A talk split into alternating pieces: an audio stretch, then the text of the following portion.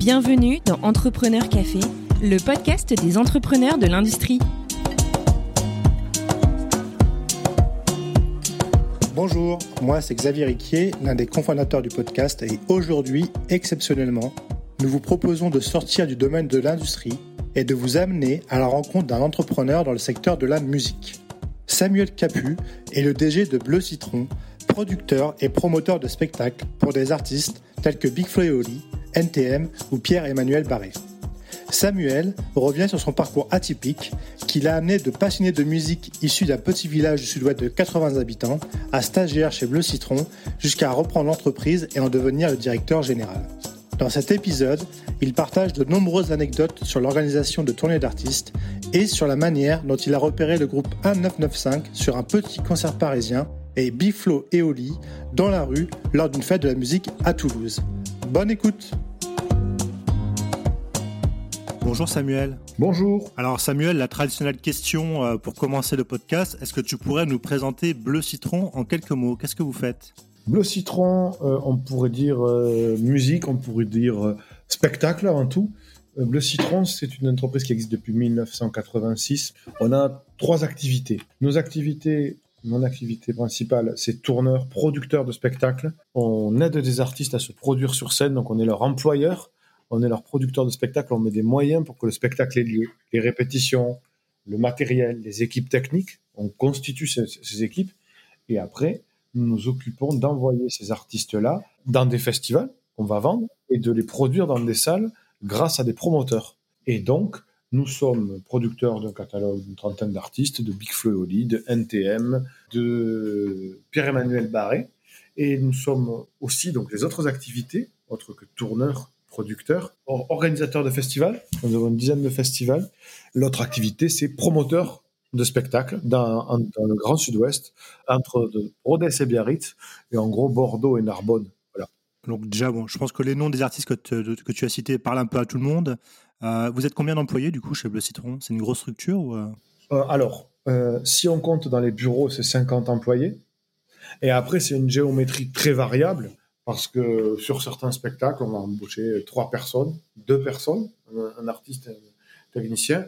Et une journée comme Rose Festival, on embauche 1200 personnes. Ah oui, d'accord. Oui, c'est très fluctuant, on va dire. Oui on reviendra plus en détail sur euh, bah, ce que vous faites dans, concrètement, puis bah, les artistes que vous accompagnez, comment vous travaillez avec eux. Maintenant, Samuel, ce qui m'intéresse, c'est parler un peu de toi. Bah, qu'est-ce qui t'a amené à devenir directeur général associé de Bleu Citron?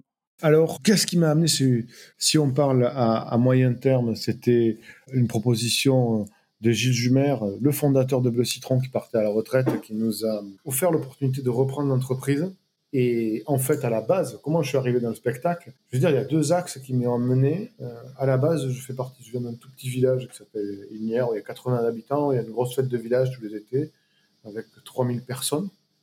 Euh, et mon père était président du comité des fêtes, mes parents étaient très investis, donc euh, j'ai pris goût pour l'organisation dans cet événement-là. Et puis, la musique, c'est venu en 1997, mes parents à Noël ont acheté un graveur de disques pour les plus jeunes, ça, je pense qu'ils n'ont pas connu cette époque. Hein.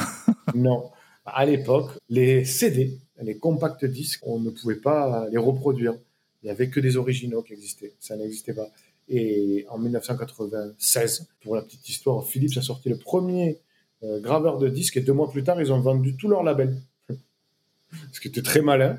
Et ils ont cartonné sur, leur, sur les ventes de leurs graveurs. Et moi, j'ai acheté un graveur et du coup, ben, je faisais un peu de, on va dire, de contrebande de, disques au lycée et, je mettais à la fin des, CD que, je vendais des groupes locaux, comme ça, ça me permettait de les faire découvrir. Et comme ça, j'ai commencé à manager un peu ces groupes locaux-là. Et puis, du coup, ben, vu qu'ils étaient écoutés un petit peu, ben, on remplissait les cafés du coin et puis on a commencé à jouer dans des festivals. C'était un peu ça l'embryon de, de, mon parcours. C'était euh, euh, où j'ai réussi euh, à, mélanger un peu des activités. Je me suis dit, tiens, c'est sympa ça. Tu as toujours eu le côté passion musique, quoi, du coup, dès, le départ euh, Oui, oui, oui. Enfin, c'était passion organisation spectacle quand même. Et, et, la musique, en fait, je me suis mis à la musique. À la base, je gravais des jeux vidéo parce que j'étais un gros fan de jeux vidéo et de FIFA.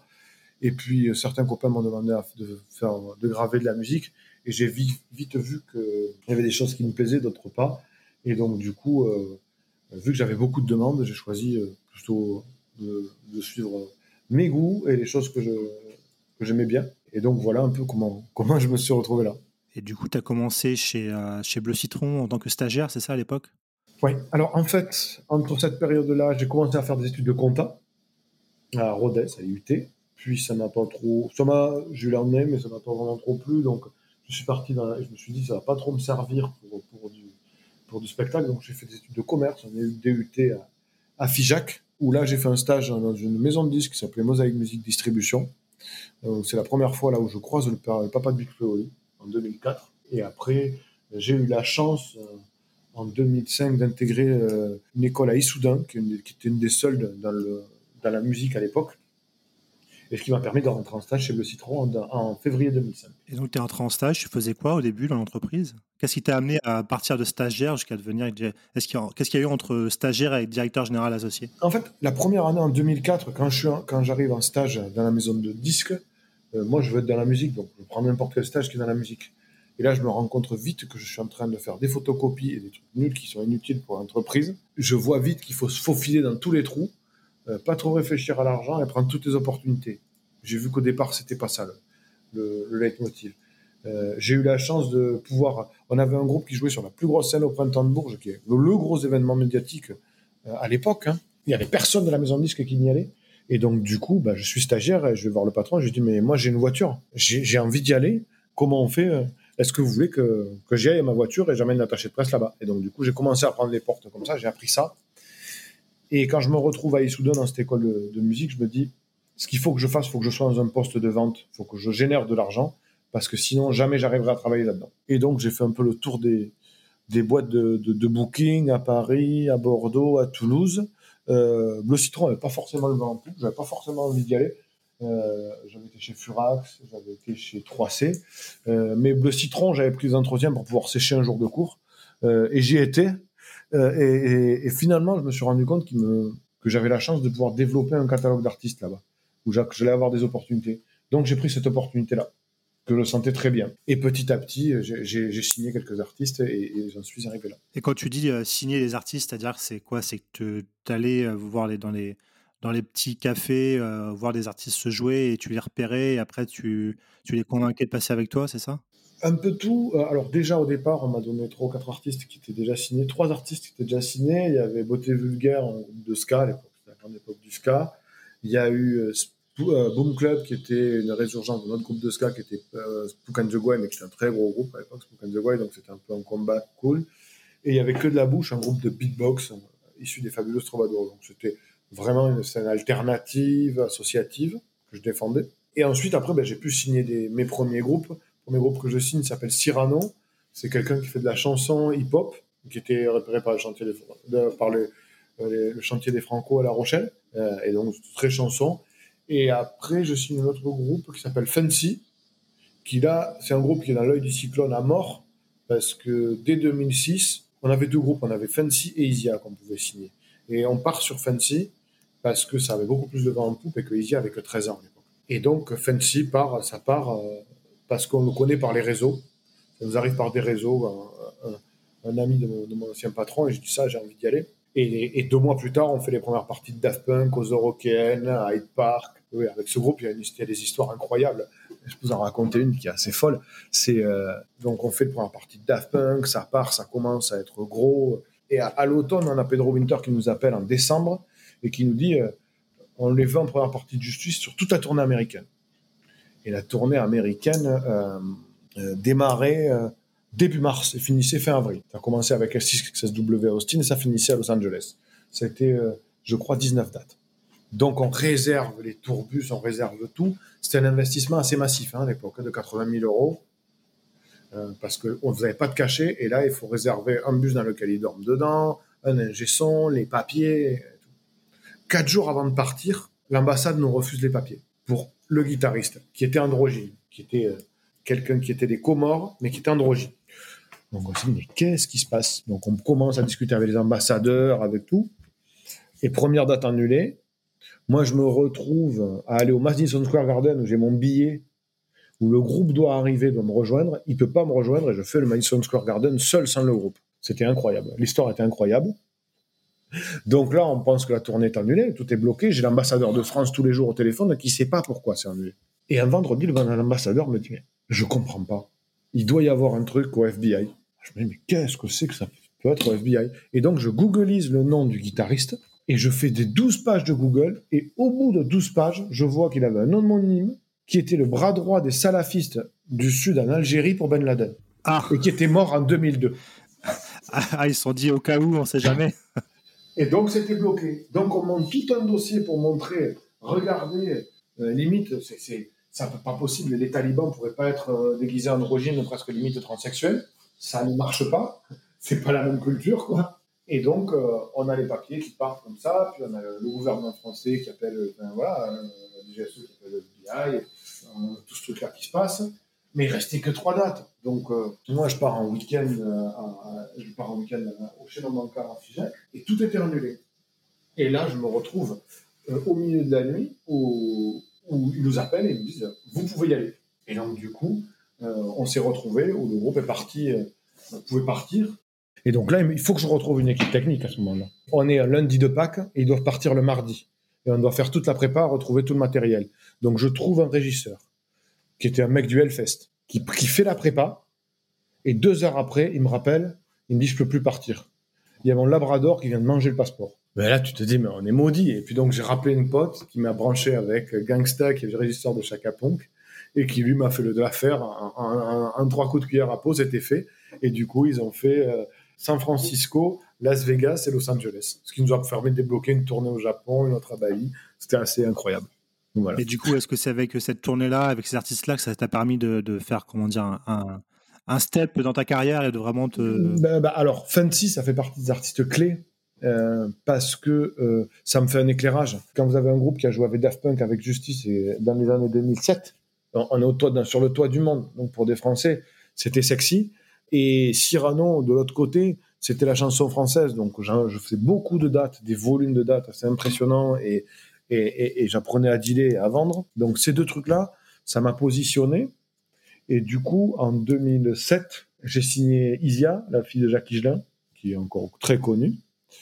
Et puis l'année d'après, j'ai signé Caravan Palace. Et ces deux groupes-là ont explosé et ont passé des caps. On a eu les victoires de la musique, des disques d'or. Et, et c'est là qu'il y a une histoire qui a commencé à, à, vraiment me mettre sur le marché et des groupes majeurs nationaux. Et donc là, là tu étais encore, euh, on va dire, employé Ou est-ce que tu avais déjà non, non, non, non, non, non, Là, j'étais employé. Là, on est en 2008-9, ça commence à exploser. Et en 2011, j'ai la fin de ces tournées-là. Mon patron, euh, euh, à, un moment donné, me, dit bah, écoute, tu as beaucoup donné, tu amènes beaucoup à l'entreprise. Donc, il me donne 14,68% de mes parts de, de Bleu Citron il les. J'ai jamais sorti un centime. C'est un très beau geste et c'est une belle preuve de reconnaissance quand même. Oui, bah oui, oui, c'est, bah, je suis, je pense que je suis un des seuls en France qui a eu ça. Hein. Enfin, peut-être tout le monde. Après, c'est, c'est, faut, faut avoir la chance de tomber sur des gens comme ça, quoi. Oui, c'est ça. C'est des rencontres, quoi. C'est la bonne rencontre avec. Euh, ben, c'est la bonne rencontre. On était, on était un peu dans le. Finalement, je suis tombé sur quelqu'un qui avait le même état d'esprit un peu associatif et de partage et qui a bien compris ma philosophie d'entrée sur quand j'arrive en stage où je suis pas là pour compter l'argent, je suis là pour avoir une activité et m'éclater d'abord. Et vivre à la fin du mois, mais, mais monter un projet, le projet avant tout, avant l'argent. L'argent est au service de ça. Donc on, peut dire que tu t'es trouvé un peu patron un peu par hasard? Je crois pas. Parce que quand même, j'avais monté, en parallèle de ça, j'avais monté deux ou trois deux associations, que je, je un peu à la baguette avec des copains. J'ai toujours eu quand même ce goût-là ce goût d'entreprendre, bah, comme tu disais oui. de graver des CD pour les revendre. Euh, voilà. ouais, ouais. je comprends. Et, du coup, une fois que tu es devenu euh, bah, associé, ton rôle était resté le même, c'est-à-dire de continuer à dénicher des artistes, à les faire monter, etc.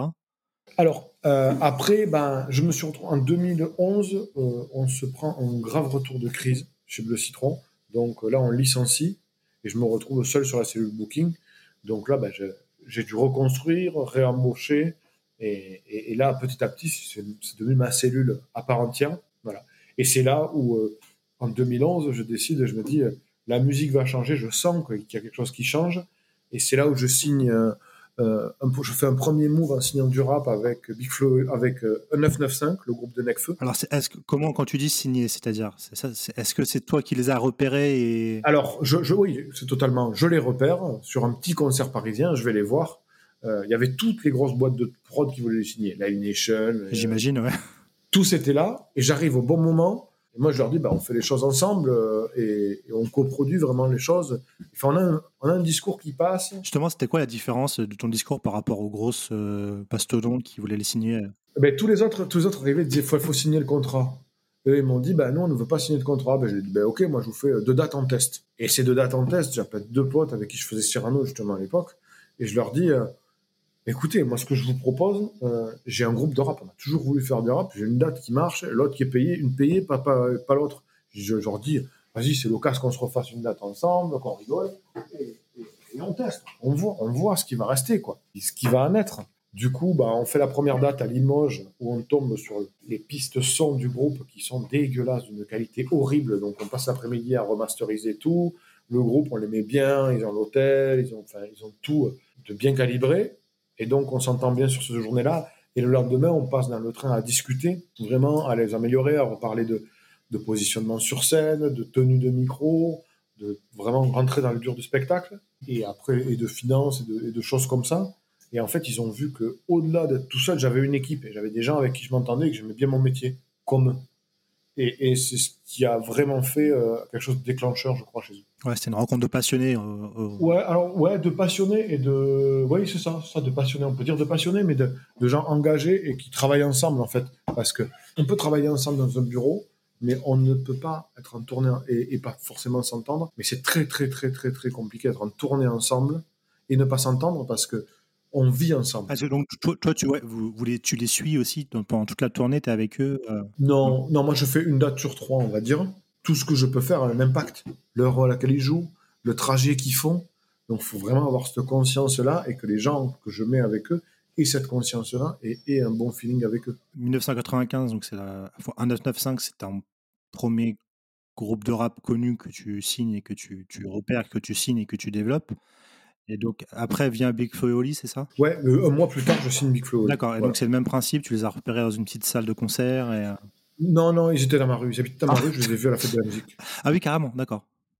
Donc dans le. Ouais, ouais, ouais, ouais. ça, c'est original. Et, et, et- et- pour la petite histoire, avec Steph, euh, qui est directeur technique, un peu mon, mon bin- un de mes binômes avec JB, j'ai dit, putain, on va voir un 995 qui joue à Toulouse, quand on était dans la phase de négociation, et je dis, attends, il y a deux mecs là qui font du rap, on va les prendre euh, au concert de 995, qui sont fans de 995. Et donc, du coup, on a emprunté la, la voiture de la mère à, à Steph pour prendre Big Flo Oli au concert de 995. Mais du coup, maintenant, quand on repasse à ce moment-là, tu te dis, mais c'est complètement surréaliste. juste, donc c'est, tu passes dans, t'es dans ta rue, tu, tu rentres chez toi ou tu, pars, tu sors de chez toi, il y a la fête de la musique et tu vois deux mecs rapper sur un trottoir et tu dis ah eux ils sont pas mal. Ah, ah, ah, oui, j'avais entendu parler, je savais qu'ils existaient. Et, et je vois le truc et je me dis, ça, des mecs qui rappent avec des instruments et on comprend les textes, je me, direct, je me dis, c'est impossible qu'ils remplissent pas un bikini un jour. C'était pour moi, c'était sûr que c'était un truc qui remplirait un jour en bikini. Mais c'était évident. Et pour tout le monde. hein. Et donc eux ils étaient pas du tout, enfin ils étaient pas du tout euh, un peu comme un 995 chassé par d'autres maisons de disques et, et- etc. C'était Non, mais ça, a été- ça arrivait très, ils n'avaient rien sorti, ils n'avaient pas sorti un clip. Donc après, ça, après, après, ça arrivait très, très, très, très vite. et donc là t'es toujours, t'es toujours leur, euh, je sais pas comment on dit, à ce, enfin, directeur de tournée ou je sais pas le titre exact. euh, Oui, oui, c'est ça. D'accord. Et donc, ouais, ma question c'est comment ça se passe? Est-ce que c'est donc ils ont un- ces artistes-là, ils ont un contrat avec toi, ils te délèguent le, pouvoir de chercher pour eux des, tournées de concerts, etc. C'est comme ça que ça se passe? Euh, alors en fait, on a deux typologies de contrats avec chaque artiste. On va avoir un contrat euh, qu'on va définir de d'engagement d'artiste-interprète, ça s'appelle comme ça. Donc on le paye pour le fait de chanter. Et après, on va avoir un contrat de coproduction. Donc quand on le paye pour le fait de chanter, ils ont des cachets. C'est du fixe. Ok, ouais. C'est comme un guitariste. Ouais, c'est ce que tout le monde imagine quand il y a, quelqu'un qui vient derrière un micro, on lui donne un cachet pour venir. Quoi. Et après, et après, il y a un contrat de coproduction. C'est là où, à Big Oli, je rémunère la marque Big Oli.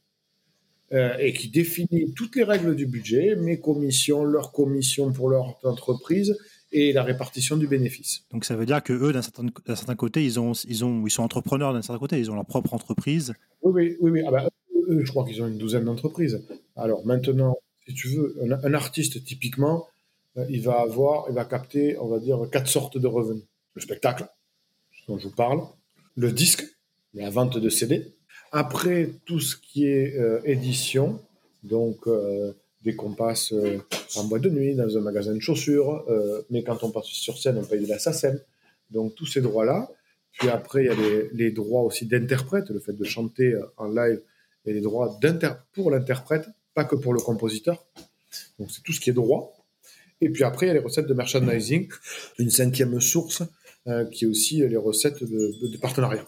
C'est un, un- on va dire un partenariat beaucoup plus poussé que justement avoir un cachet pour venir et puis euh, bah, chanter et partir. quoi. C'est vraiment une, une association. À un moment donné, c'est tellement une... Alors, si tu veux, il y a eu des grosses années où ben, c'était ça. Mais à un moment donné, il y a des avo- les artistes sont équipés d'avocats et il ne suffisait pas de leur payer un voyage à la Réunion, on fait de la tournée pour, pour qu'ils. Oui, oui, je comprends. Ouais. C'est leur intérêt aussi à eux, quoi. C'est normal. Évidemment, et puis les mecs sont devenus des businessmen. hein.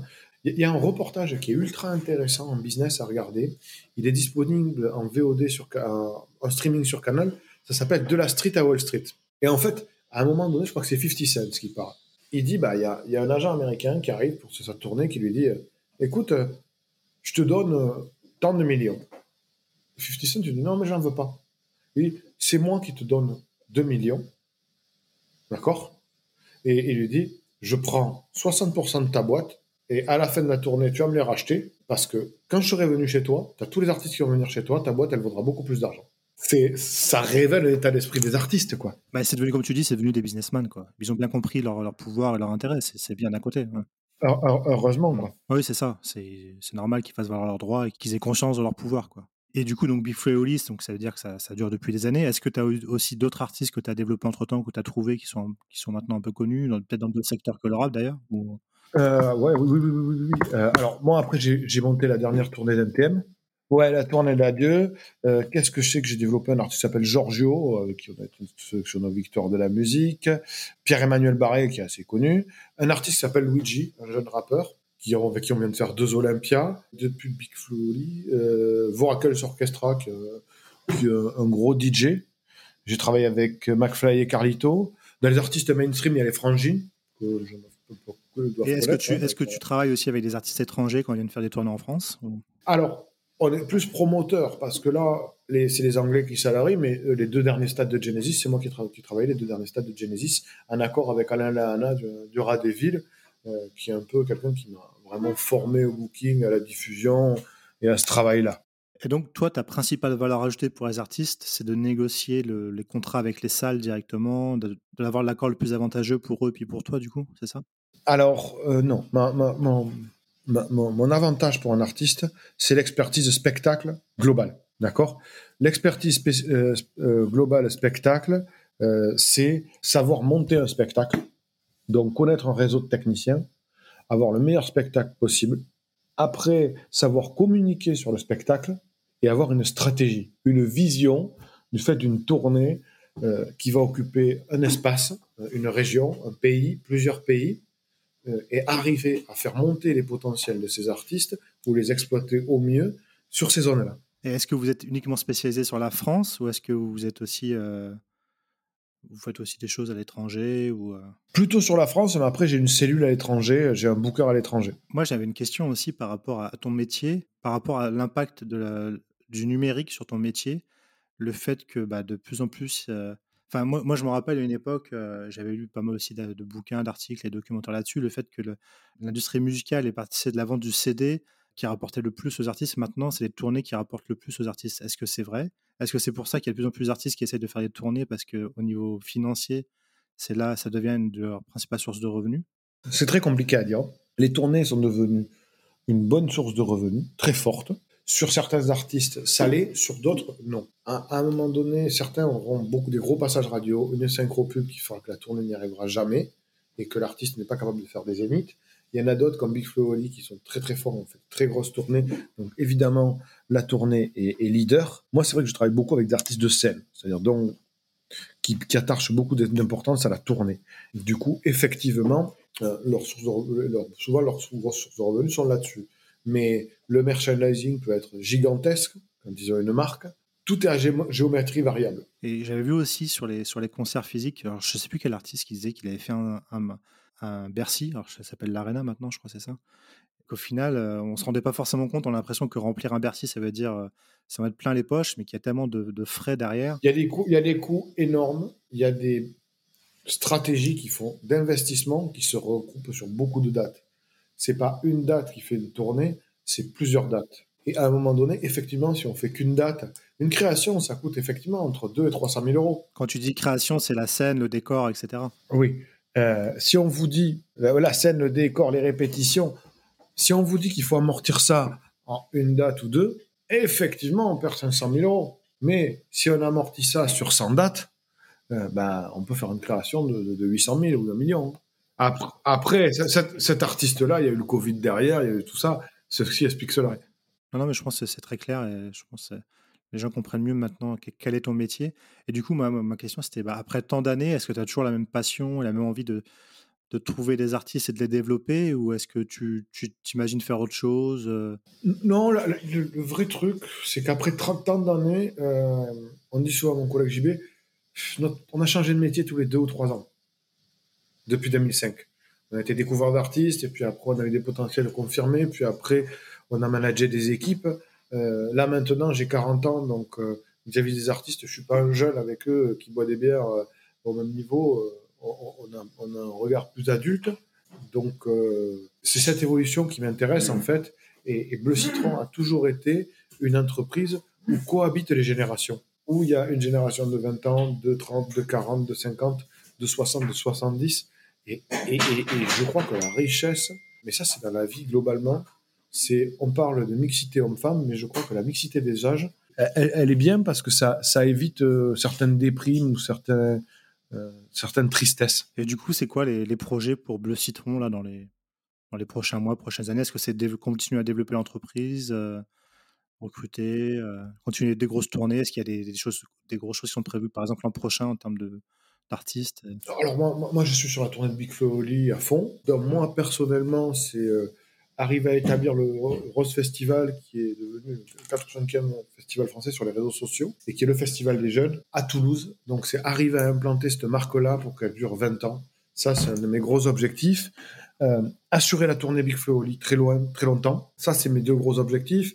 Et ensuite, euh, établir et stabiliser. Parce qu'on s'est beaucoup développé. On, est passé, on était 12 en 2016 quand on a repris. Maintenant, on est 50. Et donc, du coup, bah, on a grandi, on a pris du volume. Là, maintenant, moi, ce qui m'intéresse, c'est que les agents et, toutes les personnes qui sont intégrées euh, arrivent à se développer, s'épanouir et que les dossiers soient maîtrisés. Parce que grossir, grossir, grossir, il y a beaucoup d'intuitus personnels dans un secteur. Donc, euh, moi, prendre beaucoup plus d'artistes, je ne vais pas pouvoir passer à 100 artistes. On est passé dans un niveau industriel, mais qui doit rester artisanal. Et du coup, euh, on arrive au, terme de l'entretien. Samuel, la question que je me posais, c'est, au vu de ton expérience, si tu avais un conseil à donner à un, à un jeune là qui, qui adore la musique, qui, qui aimerait bien entreprendre dans ce secteur-là, mais qui n'a pas forcément les codes, qui ne connaît pas grand monde, quel serait, quel serait selon toi ce qu'il devrait faire? Rêver, rêver, rêver, rêver, rêver, rêver, rêver, rêver, et puis se dire qu'est-ce que je dois faire pour atteindre mon, mon, rêve dans la plus grosse tranquillité possible? Et pour ça, ben, à un moment donné, euh, c'est se donner à fond, pas trop réfléchir, et puis à un moment donné aussi la tranquillité, moi elle est passée par le regard de mes parents et, se dire il faut qu'il y ait une reconnaissance sociale et donc du coup que ça se transforme en argent. Et, et c'est ça qui fait l'équilibre un peu sain et le côté un peu social qu'on aime, euh, qu'on aime bien chez Bleu Citron. Quoi. Euh, c'est-à-dire que ce truc où on a, j'ai pas couru après l'argent ou un salaire, même si je fais attention à me faire respecter, à respecter qui je suis et ce que je gagne et, et que les échelles soient cohérentes chez Bleu Citron de salaire. Je pense que si on, les artistes c'est des rêveurs, ils veulent gagner un objectif euh, et, je crois que dans la vie, euh, faut pas faire que penser à l'argent, faut penser au projet, à ce qu'on fait, ce qu'on est, qui on est et comment on s'accomplit dans la vie. Et, là, l'argent, avez un truc super simple et utile. je crois que c'est un, bon message, Samuel. Merci pour ce moment. En tout cas, moi, j'ai appris plein de trucs sur l'univers de la musique. Merci beaucoup. Puis, bah, bonne continuation à Bleu Citron et bonne chance pour la tournée euh, Big Oli. Eh bien, merci beaucoup.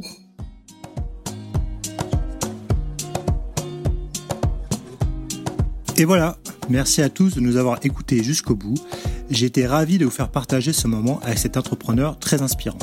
N'hésitez pas à nous soutenir et laisser vos commentaires sur nos réseaux sociaux LinkedIn, Twitter et Instagram, ou bien encore nous laisser 5 étoiles et un avis sur Apple Podcast.